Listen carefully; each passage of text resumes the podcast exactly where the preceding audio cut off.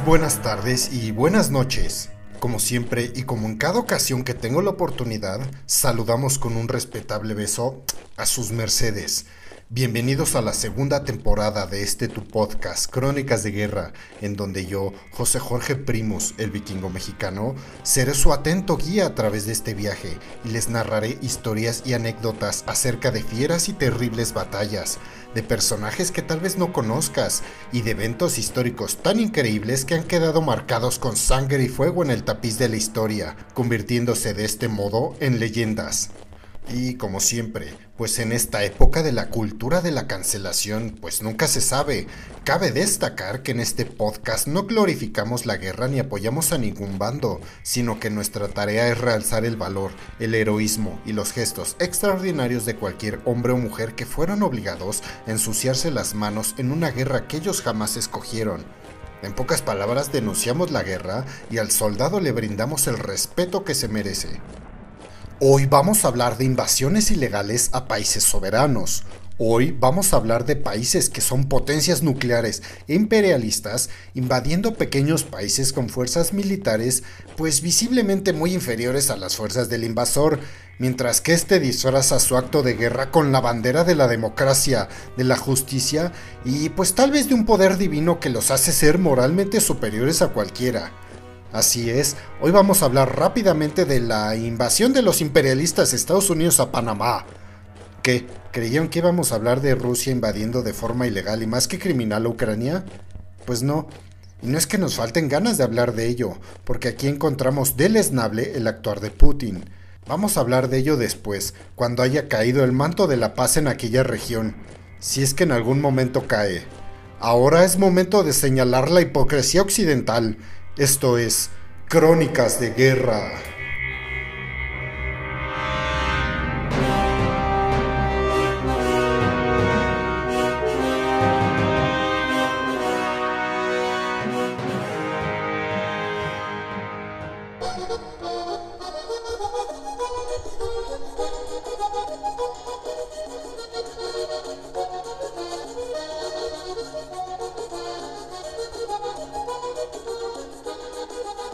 Las 3.41 de la madrugada, el 20 de diciembre de 1989, mientras el barrio El Chorrillo de la ciudad de Panamá ardía con un fuego que parecía provenir del mismísimo infierno por las bombas de racimo soltadas por bombarderos de alta tecnología y los civiles panameños que aún quedaban con vida huían de las llamas esquivando cientos de cadáveres inertes y chamuscados, el presidente criminal de guerra estadounidense George H.W. Bush o sea, George Bush papá, le decía por teléfono a su par argentino Carlos Menem que el ataque brutal y la invasión criminal que Estados Unidos acababa de desplegar en Panamá era para, en sus propias palabras, proteger vidas americanas y ayudar a los panameños a restaurar el gobierno democrático.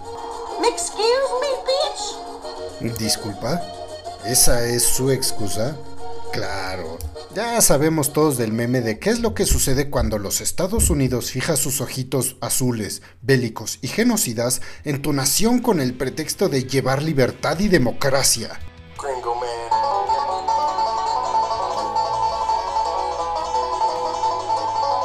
Y para rematar, George Bush papá, pues terminó diciéndole a Menem, tuvimos que tomar acciones. Pobrecitos gringos, ¿acaso nadie piensa en las muertes que recaen en sus hombros por llevar libertad y democracia al mundo entero? No, ¿verdad? Son unos egoístas. Esta última frase era casi idéntica a la que había usado minutos antes con el presidente mexicano Carlos Salinas de Gortari, del esnable y corruptazo presidente que dejó a nuestro país con el llamado error de diciembre y la profunda crisis del 94 y con el presidente venezolano Carlos Andrés Pérez, a quien llamó también esa noche para justificar la invasión a Panamá.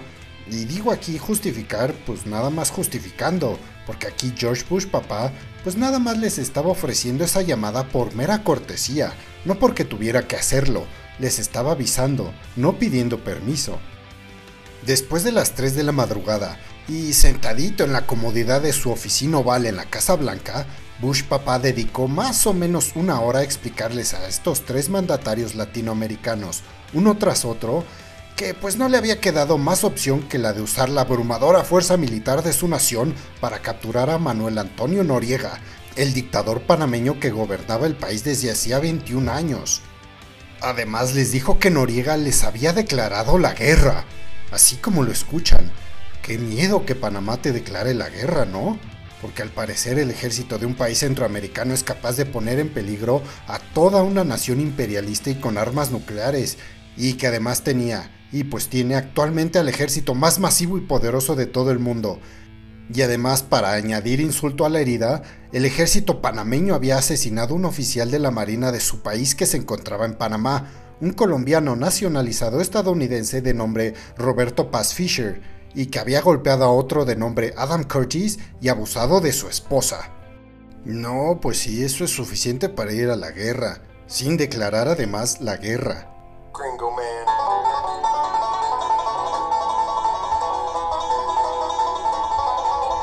George Bush papá dijo, y cito, no podíamos permitir que Noriega cometa actos de violencia contra los americanos. Y repitió sus razones en cada llamada como si recitara un libreto de Hollywood. Ya saben cómo son los estadounidenses, ¿no? Han visto demasiadas películas y creen que ellos son los buenos y pues la verdadera justicia en el mundo. Las llamadas de Bush de esa noche muestran que su gobierno había elaborado un discurso claro sobre las supuestas bondades que la invasión traería a los panameños, pero obviaba cualquier mención a los costes humanos y sociales de esa acción militar. Salinas de Gortari, que había escuchado con atención sus argumentos, choros y pretextos, finalmente le dijo que la intervención de los Estados Unidos iba en contra de los principios de México y que no estaba padre eso de invadir países soberanos. Pero pues no iba a hacer nada al respecto, pues además no podía hacer nada al respecto, porque si alzas la voz contra los Estados Unidos, y pues peor si eres su vecino del sur, ya sabes lo que te podría pasar. Libertad y democracia estadounidense a domicilio. Además aquí recordamos todavía que en una de esas guerritas con los gringos perdimos el 50% de nuestro territorio y pues no queremos que eso se repita. Y con Carlos Andrés Pérez, el presidente venezolano, que lo saludó con un Good morning, Mr. President, le dejó después esta frase, Estamos muy molestos por el motivo por el cual está llamando. Algo así como una actitud mezcla entre asertivo y pasivo-agresivo. Bush papá entonces le aseguró que ellos también lo estaban, pero como un niño berrinchudo le dijo a su contraparte venezolana que Noriega había empezado y que para él y para sus asesores ya había sido suficiente. Y luego le aventó otro choro mareador y comenzó a enumerar los beneficios que le llevarían a Panamá, los mismos que había recitado antes a Salinas y que usaría después con Menem, el presidente argentino. Aseguró que estaba comprometido a devolver el canal a los panameños, que actuarían rápidamente para devolver la democracia a Panamá, así como no, que levantarían las sanciones económicas impuestas pues por ellos mismos desde 1988 y que permitiría de nuevo el acceso de barcos con bandera panameña a su propio territorio. A fin de cuentas, la operación Causa Justa, que fue el nombre con el que Estados Unidos bautizó la invasión a Panamá, que obviamente de justa no tenía absolutamente nada, fue un ataque desmesurado y una invasión a un país soberano por parte de unos 27.000 soldados estadounidenses con armamento de última tecnología, entre ellos los bombarderos furtivos Nighthawk, helicópteros de combate Apache y demás bellezas bélicas con el chafísima pretexto de derribar a un dictador que, hasta hacía poco, había sido un estrecho colaborador de la CIA y un aliado clave de los estadounidenses en el apoyo a los movimientos de contrainsurgencia y de izquierda en la región.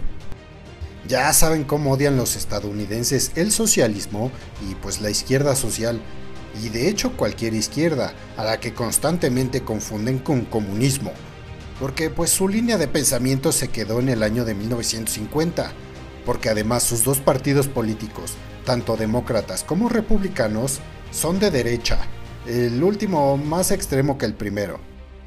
Ah, y además como dato interesante, el 70% de los regímenes dictatoriales en el mundo son aliados y socios militares y económicos de los Estados Unidos.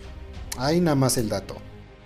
Pero bueno, siguiendo con el miedo estadounidense de ser atacado y tal vez invadido por Noriega, que comandaba uno de los ejércitos pues más pequeños del continente, las fuerzas de defensa de Panamá, que para rematar el chiste habían sido creadas con el consentimiento y el adiestramiento de los mismísimos Estados Unidos, pues estos terminaron por atacar en la madrugada del 20 de diciembre de 1989 y el gobierno de los Estados Unidos ejecutó una acción planificada para exterminar a las fuerzas panameñas y entregar el gobierno al abogado panameño Guillermo Endara. ¿Golpe de Estado? Yo creo que sí. Y ojo, no estoy defendiendo a Noriega, pero esto de derrocar gobiernos ajenos solo porque no te gustan o no están alineados a tus conveniencias, pues es de lo que acusa hoy Estados Unidos a Rusia. Y pues en fin, la hipotenusa.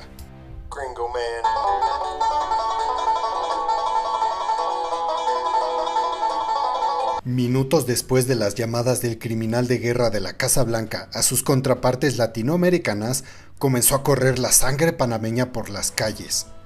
Aviones estadounidenses bombardearon instalaciones militares en el distrito de San Miguelito, el segundo más poblado del país, en el norte de la ciudad de Panamá, este era su segundo intento, pues hacía más o menos una hora, a las 2 de la mañana, los estadounidenses habían, para sorpresa de nadie, fallado el blanco y las bombas cayeron en edificios y casas repletas de civiles panameños, que fueron despertados entre el caos y la muerte.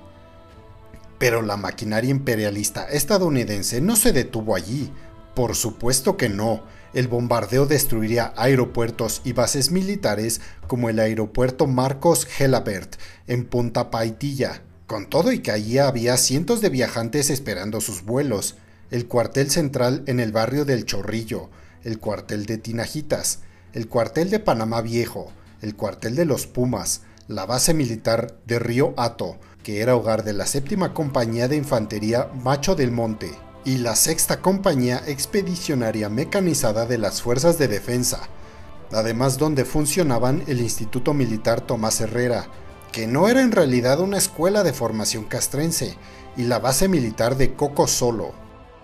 Todos estos blancos al parecer suenan como objetivos militares justificables bajo las leyes y normativas militares modernas, siempre apegándose a la Convención de Ginebra, pero ya sabemos cómo es esto de las invasiones ilegales y las guerras al estilo estadounidense. Los que más son bombardeados y disparados de forma indiscriminada siempre son los civiles. En el barrio de El Chorrillo, uno de los más afectados por alojar allí al cuartel central, fue donde más víctimas civiles hubo. El ingreso de los soldados estadounidenses a este barrio terminó de la forma más brutal posible, siendo el Chorrillo incendiado y su población masacrada, causando además el desplazamiento de alrededor de 2.200 familias que perdieron a sus seres queridos y terminaron sin hogar. A pesar de las incendiarias declaraciones hechas por Noriega ante la Asamblea Legislativa días antes de la operación militar, pues no hubo ninguna declaración de guerra formal por parte de los estadounidenses antes de la invasión, y la acción fue condenada por la Asamblea General de la ONU y por la Organización de los Estados Americanos.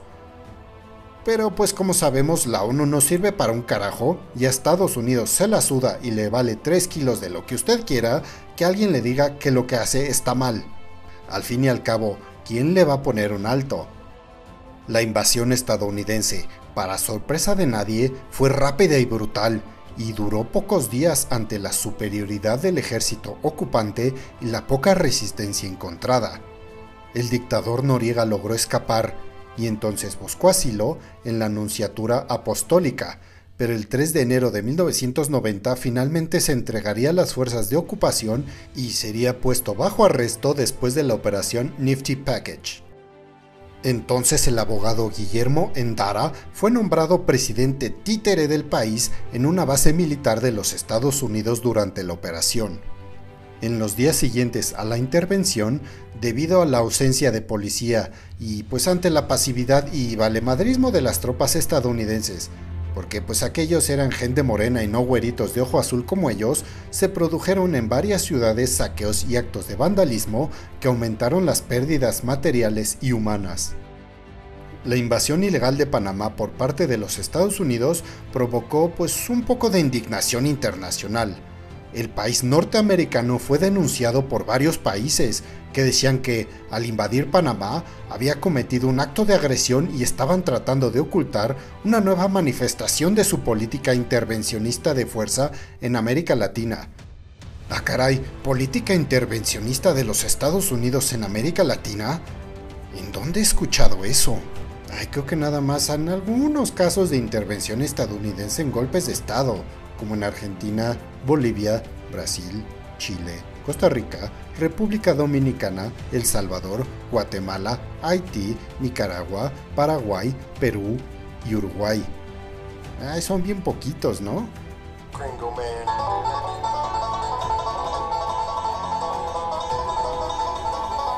En fin, el 29 de diciembre de 1989, la Asamblea General de las Naciones Unidas votó 75 a 20, con 40 abstenciones, para condenar la invasión como una violación flagrante del derecho internacional. ¿Qué qué? ¿La ONU haciendo bien su trabajo y levantando la voz en contra de su patroncito los Estados Unidos de América? Ay, güey, no, pues sí está de aplaudirse. ¿Y entonces qué fue lo que pasó? Pues si conoces la historia, sabes que no pasó absolutamente nada. Como dijimos anteriormente, los Estados Unidos no le responden a nada ni a nadie. Son un poder imperialista y criminal, y por desgracia será así por varios años más. Por eso y especialmente en este último mes puede resultar divertido, si esa es la palabra que uno podría usar para describir el estado del mundo actual, lleno de ironías e hipocresía, el ver a estos mismos estadounidenses que invaden países soberanos y masacran civiles, alzar la voz para denunciar estos mismos actos que ahora comete Rusia. Y ojo, no es que esté bien, es algo completamente denunciable. Pero que vengan los Estados Unidos a acusarte de algo que ellos hacen de lunes a domingo los 365 días del año, Digo, es hipocresía absoluta.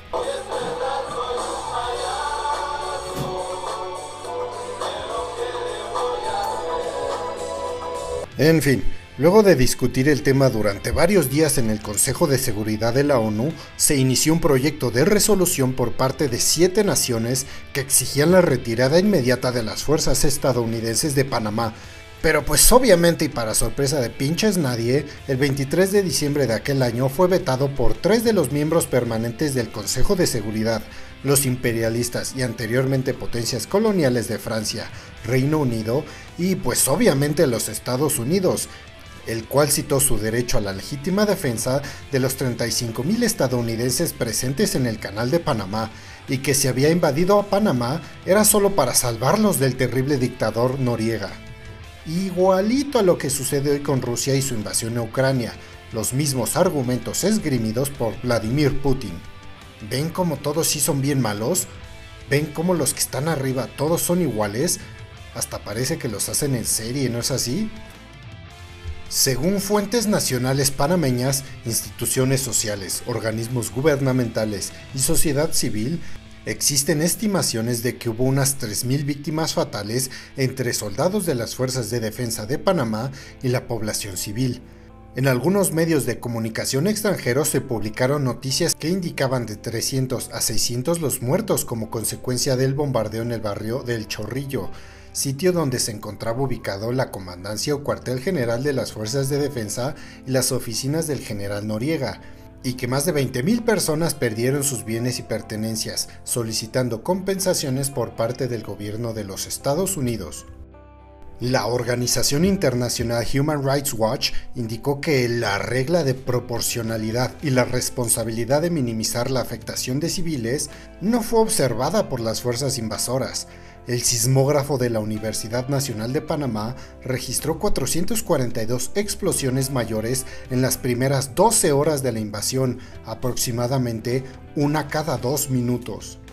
Y aquí hay que señalar como dato aparte la cobertura de las noticias en este acto de guerra criminal estadounidense. Muchos panameños celebraron agradecidos este ataque brutal que los liberó del régimen opresor de Noriega. Y pues aquí uno podría pensar que estarían celebrando la caída del dictador que los tenía bajo su puño de hierro. Y en parte es así, claro que sí. Pero también hay que señalar que la mayoría de estos panameños que le aplaudían al invasor posiblemente desconocían la dimensión de los daños y cómo las bombas habían destruido hogares y vidas poco antes de Navidad. Y de hecho, las noticias alrededor del mundo, y sobre todo en los Estados Unidos, pues llenaban de una luz bondadosa y recta la invasión estadounidense, ya ven cómo cubrieron CNN, NBC y Fox News las invasiones gringas en Afganistán, Irak, Siria y pues otros tantos. La doctrina de la Embedded Press, literalmente prensa empotrada o encajada, en referencia a los reporteros que acompañaban a las unidades militares y eran supervisados por el ejército invasor, o sea los estadounidenses, que permitían que se reportara solo lo que ellos autorizaban y se diera la línea periodística que ellos dictaban, fue un completo éxito, y el ejército de los Estados Unidos hasta se daría el lujo de repartir camisetas y calcomanías con leyendas que respaldaban la operación como una causa justa. ¿Alguien dijo propaganda? Claro que sí. Goebbels se sentiría orgulloso. El Comando Sur del Ejército de los Estados Unidos reportó obviamente unos números, allí maquilladitos, entre ellos la muerte de 314 militares panameños, solo 202 civiles de la misma nacionalidad y 23 soldados estadounidenses. De acuerdo con el periodista Bob Woodward y la cadena de televisión CBS, que son bastante mentirosos siendo sinceros, contabilizaron un total de 450 panameños que murieron durante el conflicto. Sin embargo, los datos recabados por el Instituto de Medicina Legal de Panamá registraron 255 muertos y 93 desaparecidos, y de estos desaparecidos, 39 corresponden a militares y el resto son civiles. Por su parte, el Comité Panameño de Derechos Humanos contabilizó 556 muertos y 93 desaparecidos, y otros organismos, como la Asociación de Familiares de los Caídos el 20 de diciembre de 1989 consideran que las víctimas deben de ser alrededor de 4.000. Como ven, cada quien tiene sus cifras. Solo hay que ver quién gana con mentir y quién pierde si se dice la verdad. La indiferencia o el miedo a la confrontación con los Estados Unidos de los gobiernos de Panamá ha sido tal que hasta el día de hoy no existe una cifra oficial de muertes provocadas por la invasión, y sobre los desaparecidos tampoco hay un número oficial. No fue sino hasta 29 años después de la invasión criminal e ilegal de los Estados Unidos que el silencio comenzó a resquebrajarse. Tras una pelea judicial de más de dos décadas, la abogada panameña Hilda Camargo y un socio consiguieron que un tribunal internacional condenara a los Estados Unidos. El 5 de octubre del 2018, la Comisión Interamericana de Derechos Humanos publicó un informe que responsabiliza a Washington por violar los derechos a la vida, a la libertad, a la seguridad, a la propiedad, a la justicia y a la integridad de las personas. Este informe exhorta a los Estados Unidos a reparar esas violaciones tanto de forma material como inmaterialmente y exige crear mecanismos para hacerlo de manera urgente. Pero hasta ahora, al igual que en las tres décadas que han pasado desde la invasión, los Estados Unidos, para sorpresa de pinches nadie, ha mantenido silencio. Pero el informe de la comisión y el trabajo por difundir los documentos sobre la operación Causa Justa empiezan a romper el relato único sobre la invasión dictado por los Estados Unidos y tal vez consigan explicar que la caída de un dictador no exime de responsabilidades hacia quienes se convirtieron en víctimas por partida doble del régimen de Noriega primero y del brutal ataque para sacarlo del poder después. Ah, y se me olvidaba, si quieren conocer más el contenido de las conversaciones que el presidente estadounidense mantuvo esa madrugada con distintos líderes políticos del continente, forma parte de los documentos desclasificados por el gobierno de los Estados Unidos que ahora pueden ser consultados en Internet de forma sistemática gracias al trabajo conjunto del colectivo de periodistas con Colón y la Comisión 20 de diciembre de 1989 y el Centro de Derechos Humanos de la Universidad de Washington. Nada más para que se den un quemón y dejen de creer todo lo que ven en las noticias.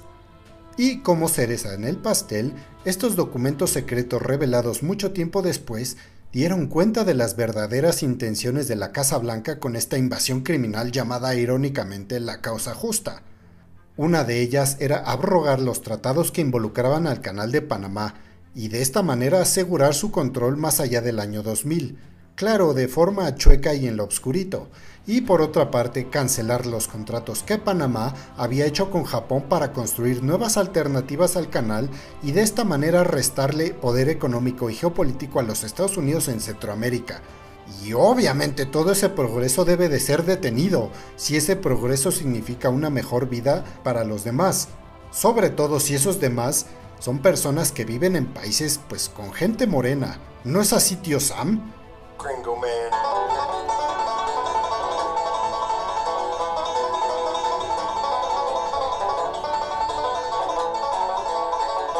Y así se termina otro episodio de Crónicas de Guerra. Si quieres escuchar acerca de una batalla en especial o de un personaje que consideres importante, no dudes en contactarnos en nuestras redes sociales. Tanto en Twitter e Instagram nos encontrarás como arroba crónicas de guerra, solo con la D. Nuestro correo es crónicasdeguerra.outlook.com y también tenemos el canal de YouTube. Ah, y también ya tenemos otro podcast si a ti te gusta el fútbol.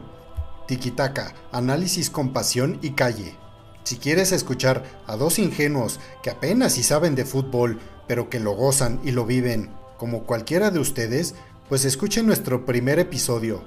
Y muchas gracias a todos ustedes, mis queridos podescuchas, sobre todo a los que nos escuchan ahora en Suecia, en Vastra Gotaland y en Japland, porque a ustedes les tenemos una sorpresa el próximo episodio. Nos estaremos viendo en el próximo episodio de esta temporada y recuerden quien no conoce su historia está condenado a repetirla. Yo soy José Jorge Primos, el vikingo mexicano, y esto fue Crónicas de Guerra.